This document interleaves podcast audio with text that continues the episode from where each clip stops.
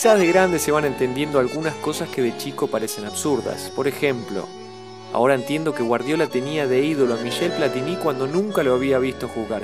Y solo porque el padre le decía que no había mejor jugador que el 10 de la Juventus, él colgaba un póster con la imagen del francés sobre su cama. En este caso hay algo de eso. Pero ¿qué les parece si empezamos como todos los cuentos?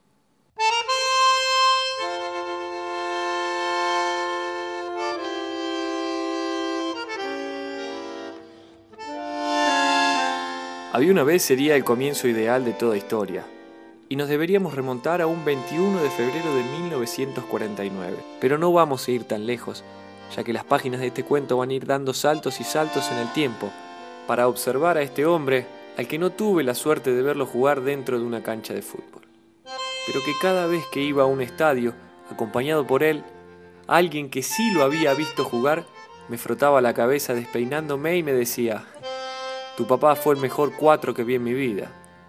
Yo le devolvía una sonrisa de enojo porque me había despeinado sin darme cuenta de las palabras de este sujeto.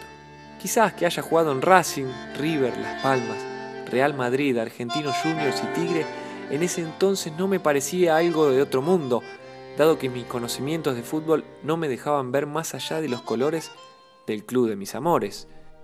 Pero con el paso del tiempo, estas imágenes de blanco y negro se empiezan a transformar en color, me hicieron darme cuenta de la importancia y me llamaron la atención. Como por ejemplo el Mundial de Alemania de 1974, viéndolo correr con esa melena y ese número 20 en la espalda y la cinta de capitán aferrada a un brazo de un equipo que representaba a un país entero.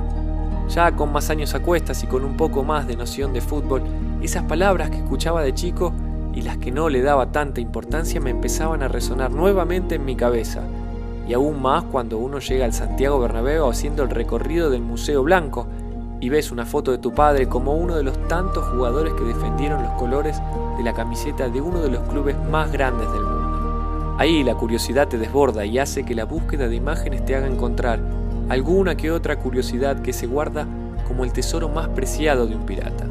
Pero como dijimos al comienzo, las páginas de este cuento pasan de largo y el tiempo vuela.